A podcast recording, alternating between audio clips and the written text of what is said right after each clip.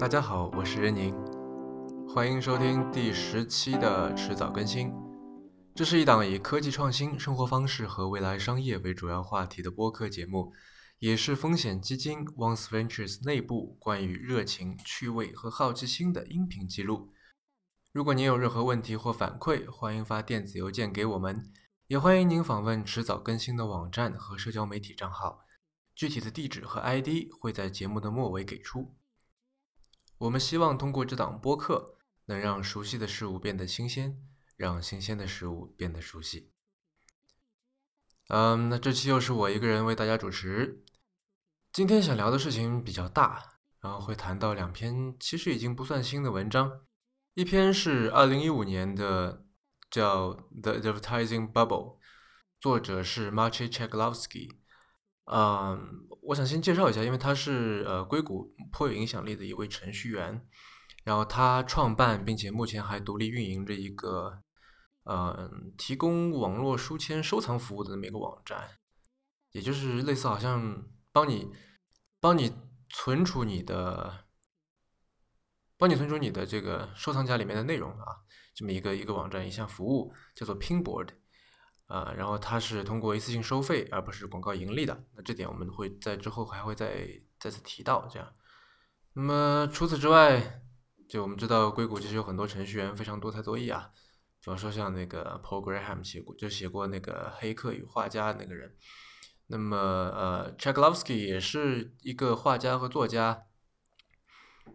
然后他的文章就比较幽默辛辣，他自己在做一个播客叫 Idle Works。啊，不对，Idle Words，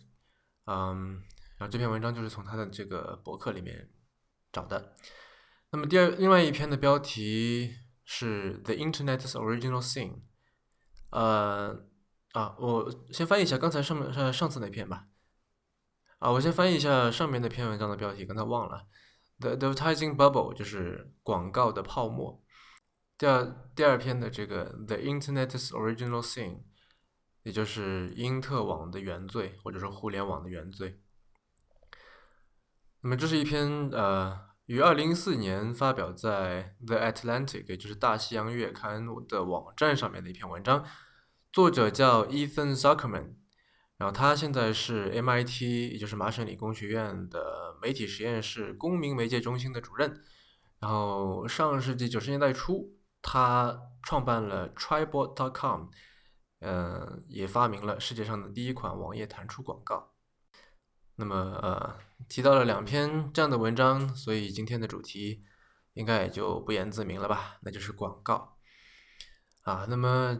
今天我会把这两篇文章的内容混合在一起谈，所以就是为了保障流畅性，我在这个开头介绍过以后，之后我就不一一指明出处了。这一期的标题是“互联网的原罪”。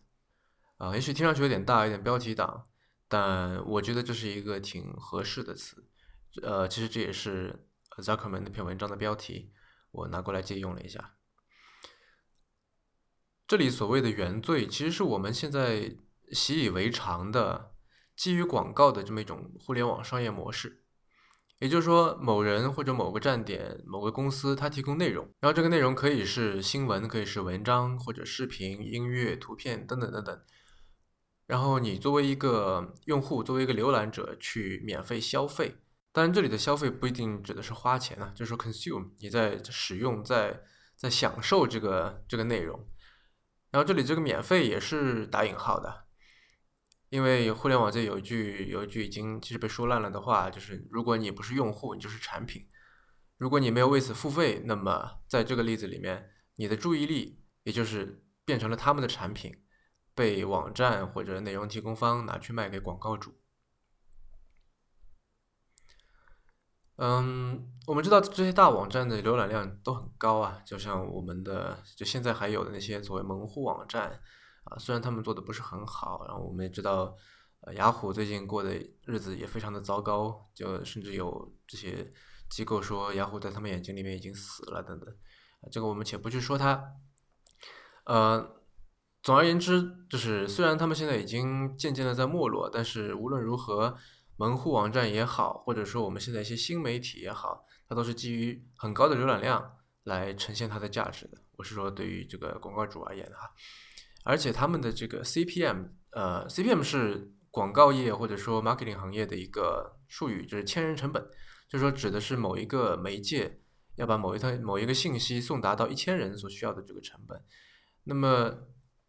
互联网的互联网广告的 CPM 其实很低，也就是它的成本很低，但是它的转化率一直是个问题。也就是说，虽然浏览量很高，很多人来看，然后你要把这个特定的信息传到呃这个那一堆人眼睛里面，或者说你知道呈现在他们的屏幕上面的成本是很低的，但是转化率，也就是说他们看到你的广告，真正的有所行动，呃，无论是点击或者购买或者等等。在这方面，转化率一直都是个问题，都很低。在某一期的 ATP，呃，也就是 Accidental Tech Podcast 里面，那这是一个播客节目啊，嗯，Marco Arman 他评论到，他说 The web sucks for ads。他们认为网页本来就不适合打广告，因为，嗯，用户对上面出现的各种广告大多视而不见。这点我相信，呃，听众也是，只要你平时在上网，或者说。你不是一个跟互联网完全没有关系的人，我相信这点是大家不会有异议，然后你也可以完全可以感同身受的。如果你不相信的话，你可以打开任何一个大网站，比方说新浪好了，你打开它，如果你仔细的去看它到底上面有多少广告，你会发现你平时到底忽略掉了多少，就是在上面有如此多的广告，然后你可能会发现说，哎，我以前完全没有。留意到，原来这么多东西都是广告，因为你打开你就直接奔你想要去的、想要去看那些地方去了。对于那些在旁边或者在浮动，浮动可能还比较吸引眼球一点，尤其在旁边那些或者在上面的 banner 旁边一些图片，其实大多数人都是视而不见的。那么这个就是刚才呃转化率低的问题，就原因之一吧，我觉得。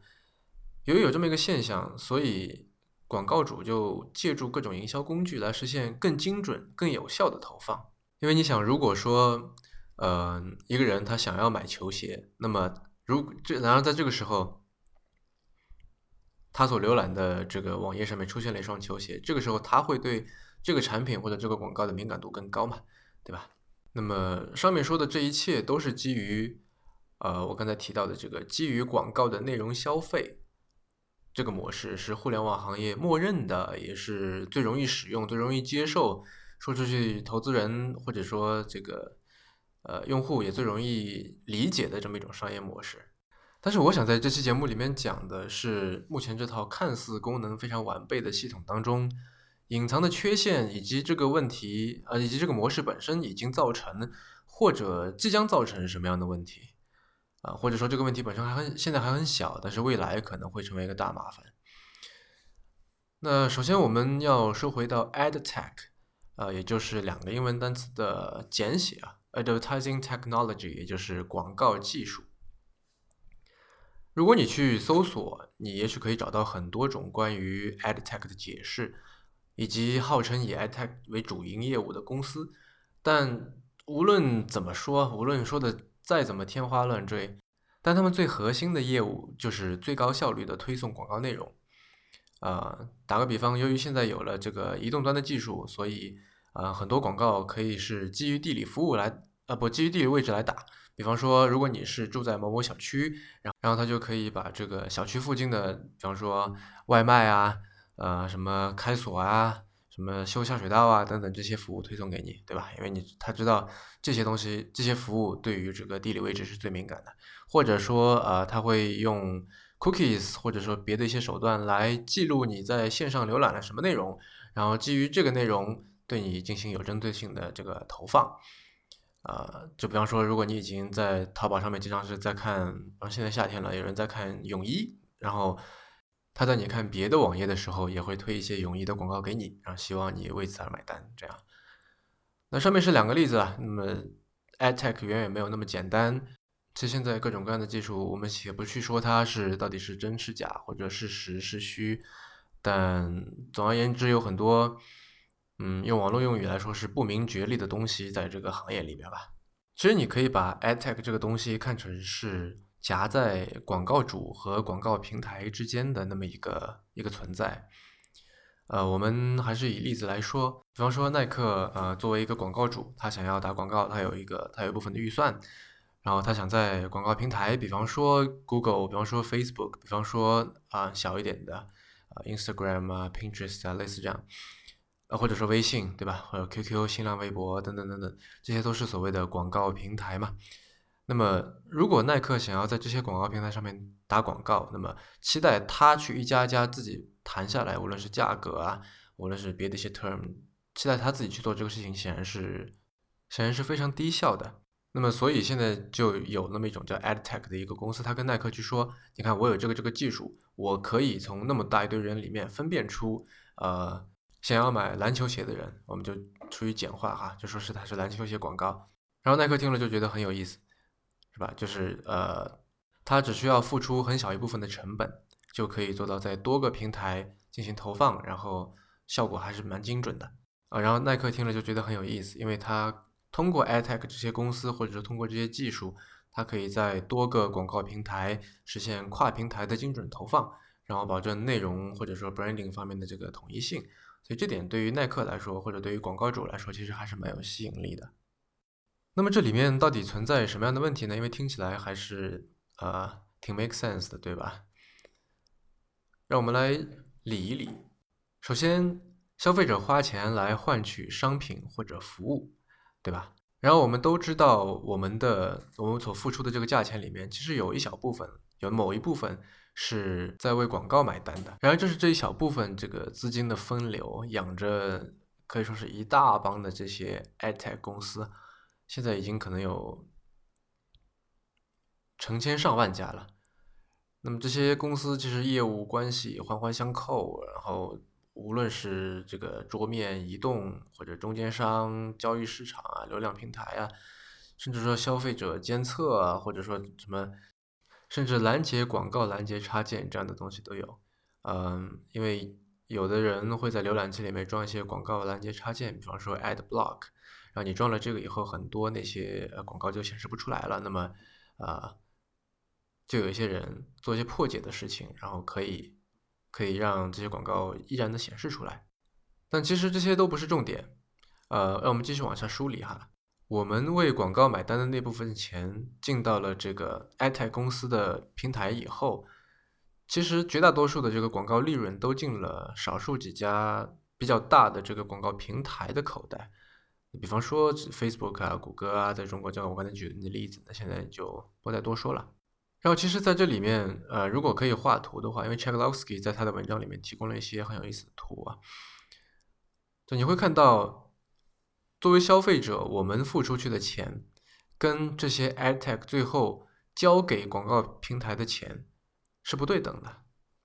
也许你会说这个不对等很正常，对吧？就是他们肯定要有的赚，所以就是肯定是呃收的多，出去的少。但现状恰恰是相反的。他们是收的少，出去的多，也就是说，那些广告平台巨头，他们从广告当中赚的比消费者从口袋里面掏出来的钱还要多。那么这当中这个差距要如何弥补呢？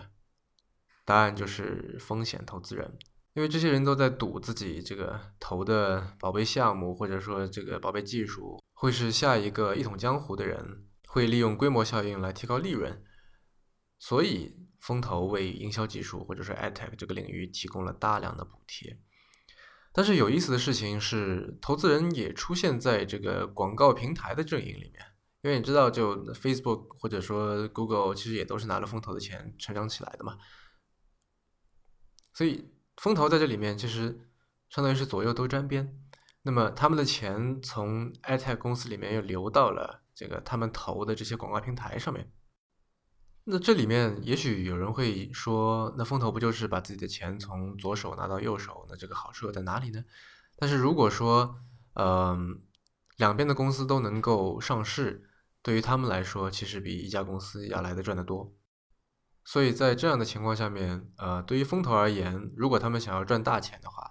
他们是有充分的动机把一件事情切得更细，交给别人来做。比方说，现在有很多这个房地产投资的人，他就把一个大楼买下。然后把里面的房间一间间拿出来卖，其实这个道理是共通的。或者说有一家上市公司，它可能会把，比方说阿里，它会把阿里拿出去单独上市，会把蚂蚁金服拿出去单独上市，也就是支付宝，对吧？那淘宝可能又是另外一个。它当然也可以做到说以集团公司的这个身份去上市，但是那样子募来的钱或者说那样子的最终市值会比它单独上市，然后分拆上市，然后加起来要小得多。所以一般来说都是采取这样的做法。那么好了，我们回到这个 ATTACK 这个例子里面。那么在这种情况下面，呃，你要不靠补贴实现资金的这个出入平衡，只有两种方式。呃，要么就是令消费者所花的每一分钱当中有更高的比例进入这个广告行业，也就是这个提高比例。那要么就是你说服消费者买更多的东西，也就是提高这个绝对值。但是这两种方式能否行得通，其实是要打问号的。呃，如果你现在回想一下，你现在一天当中看到的广告数量和你实际消费的次数，然后再想想这个现代广告业当中，虽然就打着各种创意的名号进行的呃品牌活动啊，什么网络活动啊，等等等等，对吧？你就知道其实这头奶牛已经差不多被榨干了。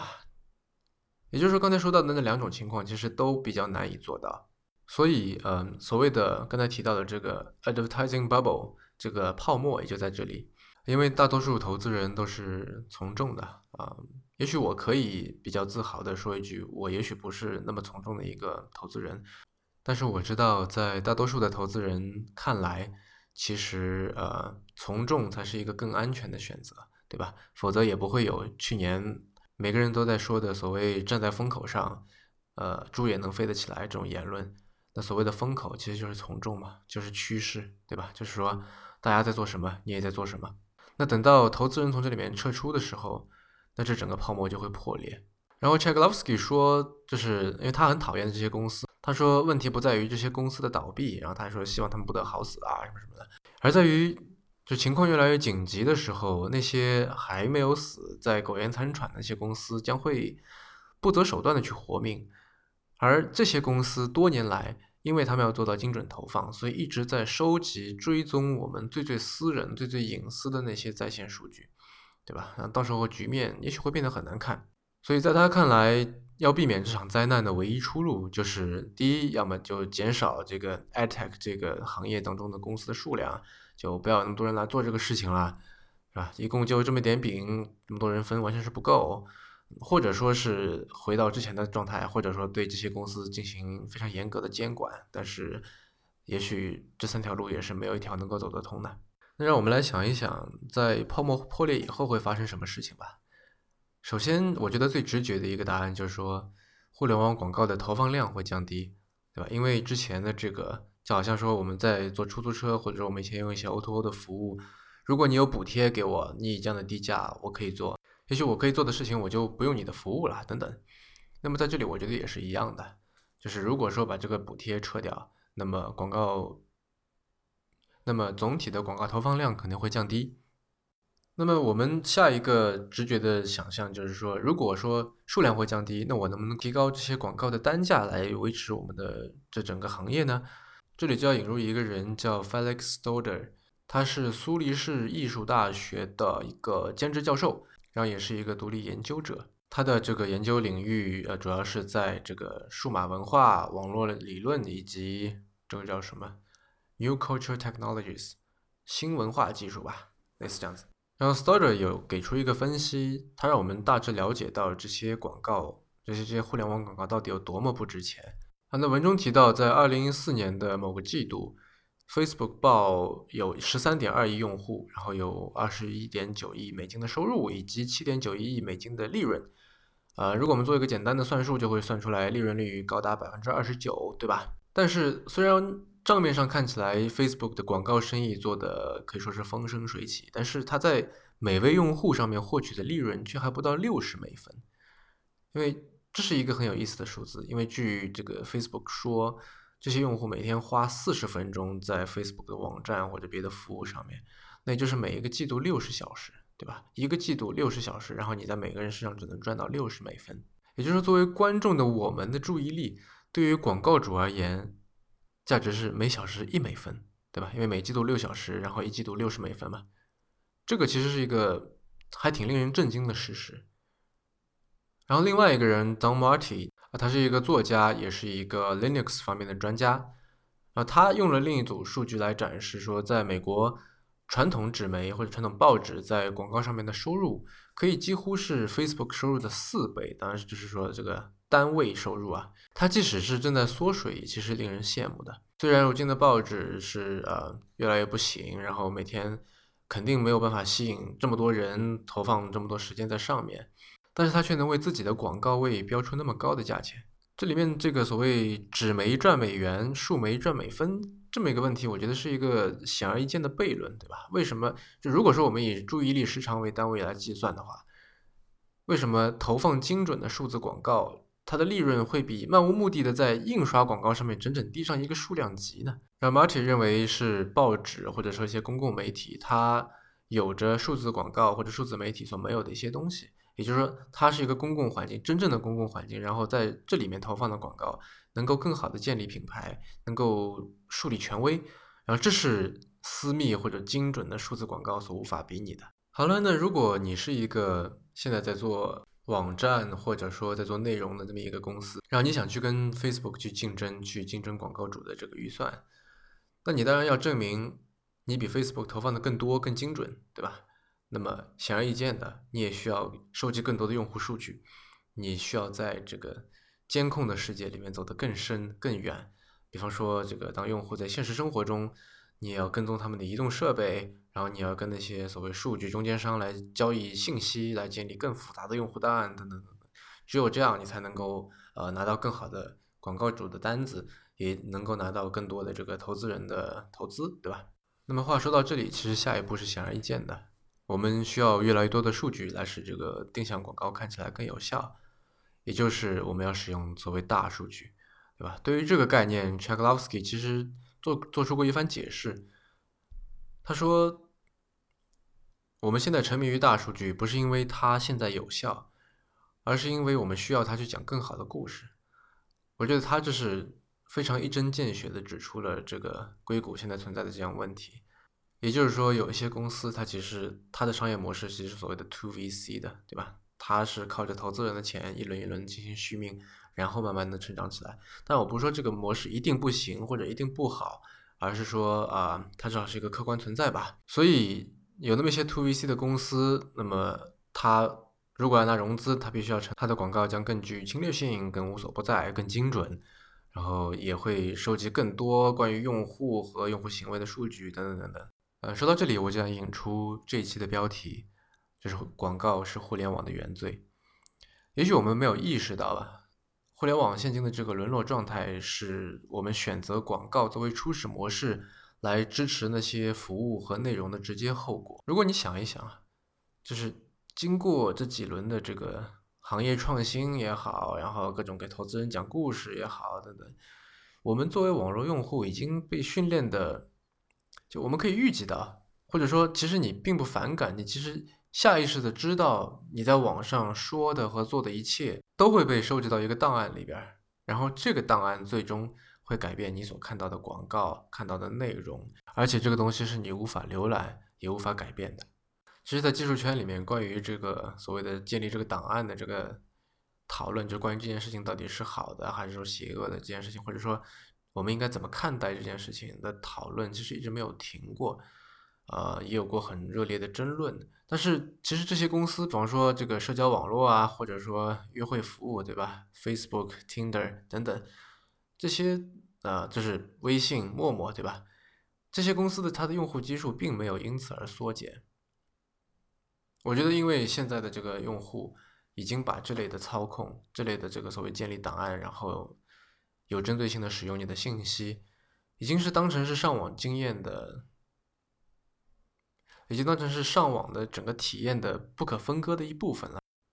那也许你会想说，这些到底有什么问题呢？感觉好像现在也并没有出现特别大的麻烦，对吧？也没有出现说，就你作为用户，他们收集，他们也在一定程度上面匿名，也会保证你的隐私。然后，如果你是个创业者，你会觉得说，一个基于广告的这么一个免费提供内容的网络，它能够成长得很快，然后并且可以对那些不能或者说不愿意付款的用户都同样的开放，对吧？但是，其实以这样的模式作为初始商业模式，至少有四个弊端。第一，呃，也就是我们刚才一直在说的这个监控。虽然理论上来说不需要监控的广告是可能的，嗯，我们在二十世纪大部分时间当中，这个唯一的广告形式其实就是那种不需要监控或者是无法监控以及无法被证实效果那些广告，对吧？但是不需要监控用户数据的网络广告是一个难以想象的东西。然后伴随着监控，那就会带来潜在的隐私问题，这是第一点。第二，由于网络广告它是基于浏览量和点击率的，所以它就有非常强烈的动机去做一些能够吸引浏览量和点击率的事情，对吧？所以就会现在有很多这个标题党啊，有很多那些用耸人听闻的那些图片或者呃那些标题来吸引我们点进去，然后就是所谓的这个 clickbait 嘛，骗点击，对吧？然后你真的点进去以后，发现它既没有这个比较有深度、有内容的文章。它也没有那些就是你点进去点的时候想看的东西，它所追求的无非就是说你点进来，然后就到此为止了，对吧？你在这篇文章上面能够得到什么东西，其实跟它并没有特别大的关系。第三点是一件我认为现在被很多人所低估的一个事情，那就是广告模式，那就是这种基于广告的免费内容提供模式会让网络倾向于中心化。也就是说，这个有点 winner takes all 这种感觉，对吧？就赢家全拿这样，呃，所以这是为什么我们刚才在之前提到的那些广告平台都是那些巨无霸，因为现在可以打广告的这个每一个单独的渠道，它的覆盖率其实是比较小的，相对来说。所以作为一个广告主，你当然渴望说能够有一个一站式的解决方案，对吧？或者说能够有那么一个能够覆盖所有受众的一个渠道。呃，在以前可能这个渠道是报纸，或者说或者主流报纸或者主流电视，比方说像中央电视台这样。但现在如果你想选择的话，你只能选择那些巨无霸型的广告平台。这也是为什么呃像 Facebook 这样的公司，呃想要尽量多的赚到广告费，就要竭尽所能的去追逐和覆盖用户。然后有了这个投资人的现金和他们手里的这个广告收入，他们就可以去收购那些已经开始积攒用户数量。呃，其实也就是他们的这个潜在竞争对手那些小公司，比方说像 Facebook 收购了啊 Instagram 或者 WhatsApp，对吧？这个都是一些嗯蛮好的例子。这样的收购当然会带来中心化，然后这样的中心化对于网络自由言论度来说是很危险的，这点我们等下会再提到。那么第四点就是，其实对于用户而言的。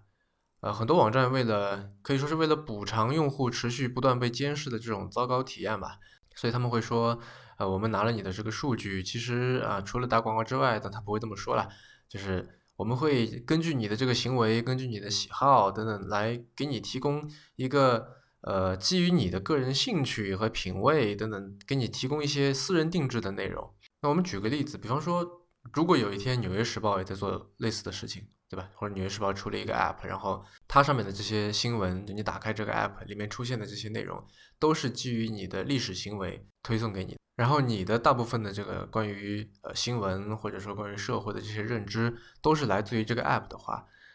那你会很有可能就陷入一个自己的认知圈子里面，对吧？也就是所谓的这个 filter bubble。嗯，这会造成很严重的问题。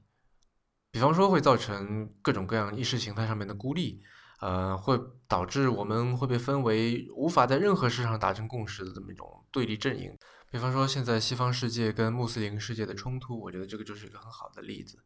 在这样的情况下面，你连进行争论的机会都没有，因为呃，你连进行争论所需要的那一系列的基础事实都会消失，因为他根本就不知道这些事情，对吧？然后有一个人叫 Gilad Lawton。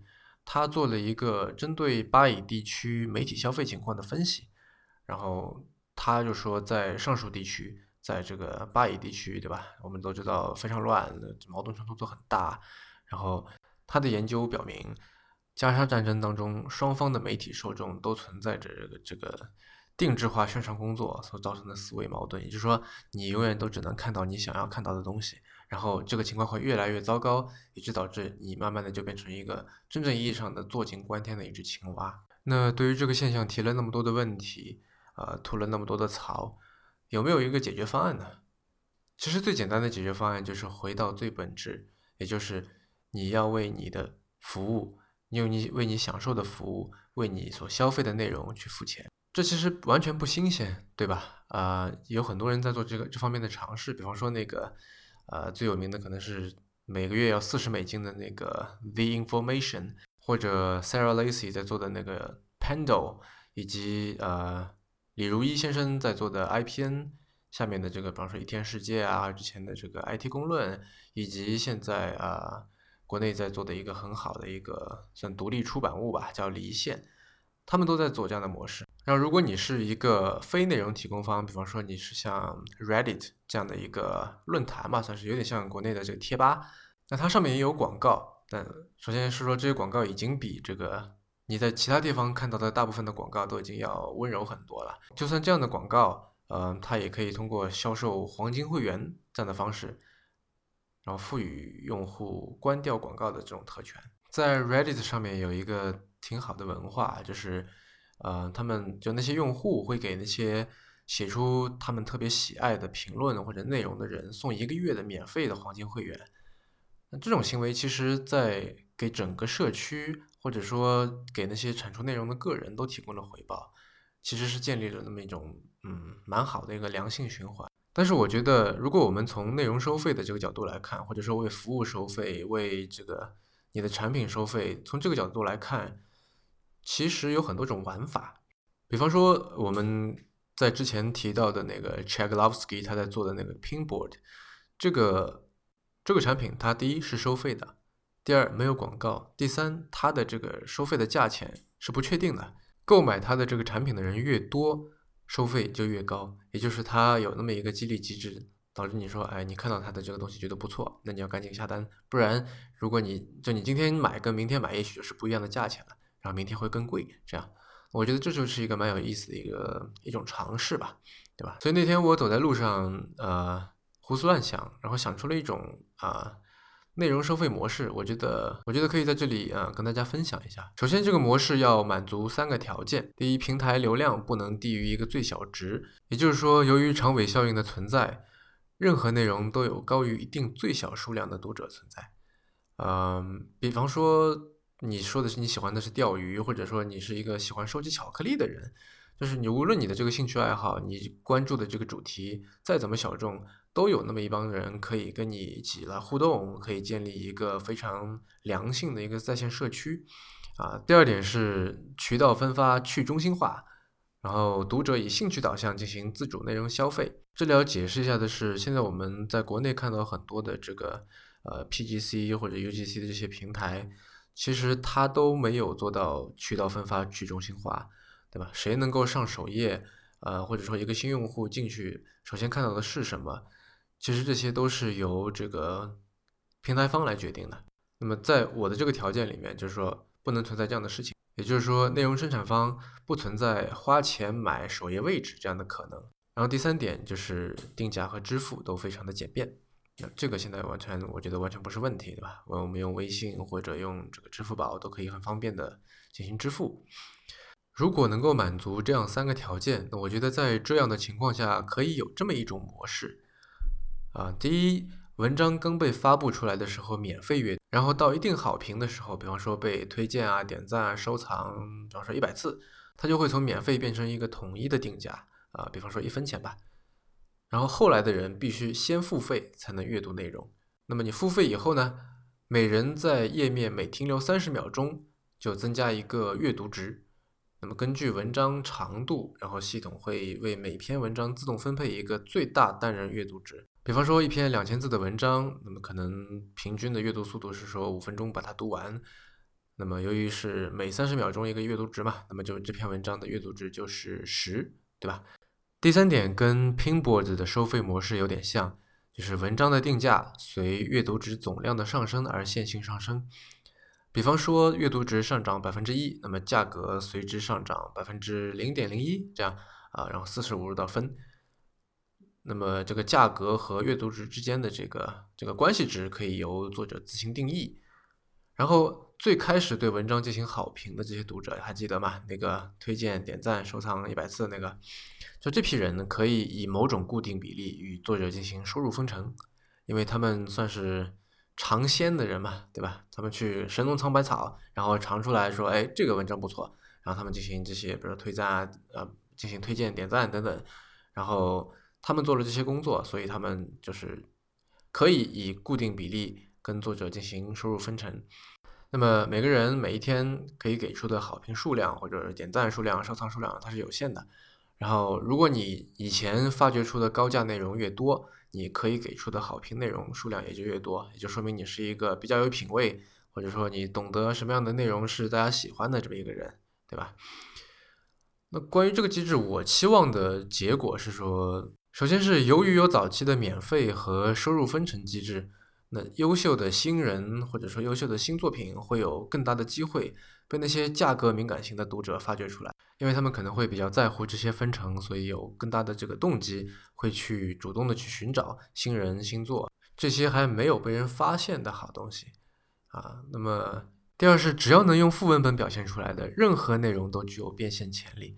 那么其实更受欢迎的内容，当然就可以为作者带来更多的直接收入啊。那么那么作为一个结果，它可以替代或者改善目前以各种广告为主的这种新媒体盈利模式吧。也就是我们刚才一直在说的这个互联网的原罪。然后最后一点，也是我觉得是最重要的一点，是它可以用价格来调控读者阅读量的贫富差距。因为每个人每天能用来阅读内容的时间其实是差不多的，对吧？就你今天跟明天跟昨天其实是差不多的。但是在这个越多人读就越贵的机制下面，会有更多的这些注意力或者更多的阅读时间会被分配到那些阅读量比较少，呃，也就是相对来说越便宜的那些内容。从而实现社会整体的这个注意力的去中心化，我觉得这是很重要的。因为我们最近经常看到那些所谓的呃朋友圈热文啊、十万加呀这些，你时不时会发现你的朋友圈里面似乎都在转同一篇文章，或者你的朋友怎么在阅读同样的东西。那在这个机制里面，这样的现象也许会发生的比较少。我把这个这篇小文章这个小模式公布出去以后。有一个朋友，他叫蔡月，啊，他想的东西更加有趣。他说可以让早期读者免费看、付费赞，让作者先直接获利；然后后期读者付费看、免费转，让早期读者获利；然后大后期读者付费看，让后期读者等于免费看。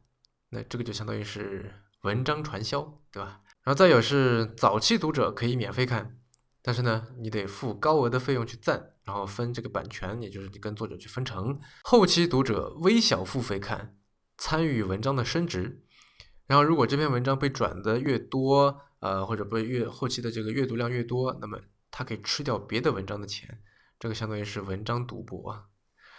啊，我觉得很有意思。然后我觉得，如果我们可以根据这个思维去想，也许可以做一些实验吧。呃，也欢迎对这个感兴趣的听众给我们反馈，然后说说你是怎么想的。但是，虽然我觉得收费是一件挺好的事情，也是一个理所应当的事情，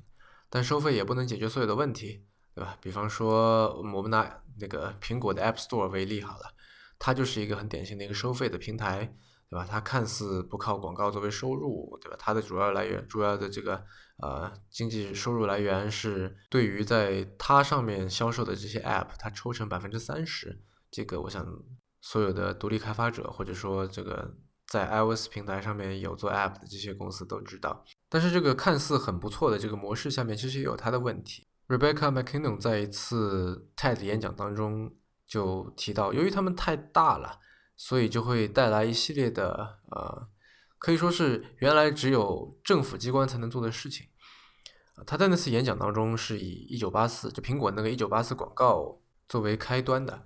苹果在一九八四这个广告里面，一方面是指的是实际的年份，另外一方面亦指的是乔治奥威尔的那个小说。然后它里面指的这个 Big Brother 是就是当时如日中天的 IBM。然后 McKinnon 就指出说，苹果现在已经其实成为了一个他当初想要去颠覆的那个 Big Brother，就老大哥嘛。嗯，他举了很多例子，当中比较有趣的一个是一个漫画家叫 Mark Fiore，他花了很多其实政治方面的东西，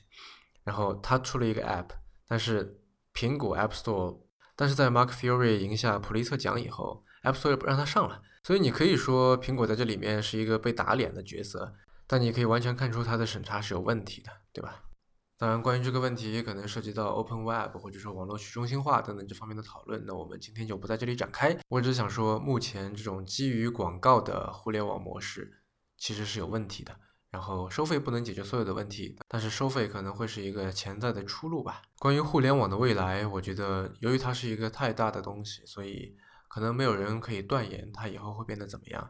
也许那些未来学家会写一些书，但是他们也只是做一些自己的推测。但是有一点是肯定的，就是我们现在都习惯的这种，就是看文章不用钱，听音乐不用钱，然后看很多视频都不用钱，这样的这个这个情况，如果我们放到这个所谓的历史长河当中去看的话，其实是一种非常态，对吧？它可能就是这种生活方式可能出现才十几二十年，可能都不到二十年吧。其实为我们所享受的这些服务、这些内容来付费才是一种常态。对吧？就是你买书是要付钱的，你听歌是要付钱的，这些东西你都是要花真金白银出去才能买的回来的，这种情况才是一种常态。所以，互联网到底是会回到我们之前的常态，还是说由现在的这种非常态会形成新的常态？那我们可能，那可能啊，我虽然不想那么说，但是也许只有时间才能够验证吧。嗯，这里可以打一个小小的广告。就是我跟另外两位朋友一起做了一个叫 Design Sprint China 的一个活动，或者说一个组织。然后我们会在七月三十号在上海搞一个活动，做一个工作坊，做一个 workshop。然后我们会尝试使用 Design Sprint 的方法论来尝试跟大家一起探索内容收费啊，或者说去广告化的商业模式的新可能性。如果你在上海，如果你对 Design Sprint 感兴趣，或者说你希望跟我们一起来讨论内容收费、去广告化这方面的想法啊，那么欢迎你来参加这个活动。你可以访问 designsprint 点 cn，啊，这个网址我们回头会放在播客的这个 notes 里面。好了，那我们今天的节目也就到此为止。您刚刚收听的是迟早更新的第十期，这是一档以科技创新、生活方式和未来商业为主要话题的播客节目，也是风险基金 Once Ventures 内部。关于热情、趣味和好奇心的音频记录，我们鼓励您给我们任何意见或反馈。我们的新浪微博 ID 是迟早更新 FM，电子邮箱是 embrace at weareones.com，拼法是 e m b r a c e at w e a r e o n e s 点 c o m。迟早更新的网站的网址，也就是邮箱的后缀，您可以在进去以后，在页面的右上角找到迟早更新的链接。如果您想一直收听我们的节目，您可以在 iOS 自建的播客 App 或者各大播客平台搜索“迟早更新”进行订阅收听。我们希望通过这档播客，能让熟悉的事物变得新鲜，让新鲜的事物变得熟悉。好了，我是任宁，那我们下期再见了。